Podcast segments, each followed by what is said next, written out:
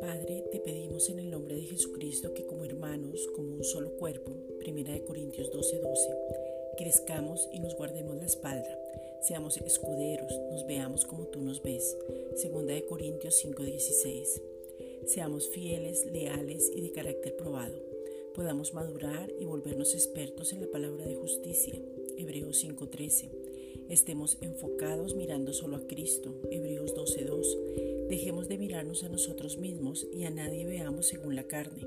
Segunda de Corintios 5:18. Que tú seas el centro y el único, que tengamos la ayuda mutua. Hebreos 13:16. Oremos los unos por los otros en amor. Nos veamos como uno y cumplamos el ministerio de la reconciliación colocando cada don, ese regalo al servicio del cuerpo de Cristo. Segunda de Corintios 5:19. Todas las promesas ya se cumplieron en el sí y en el amén, o sea, en Cristo. Segunda de Corintios 1:20.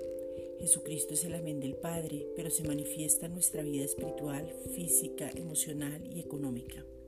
Para la gloria tuya, papá, para que por medio de nosotros muchos te alaben y reconozcan a Jesucristo como Señor y Salvador de sus vidas. Juan 3:18. Tú eres nuestro proveedor, nuestro sustentador y todo proviene de ti. Proverbios 3:16.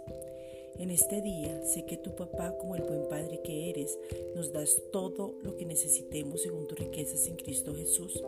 Así que gracias porque hoy tenemos la provisión del cielo para vivir bien, ofrendar, ahorrar, invertir y dar.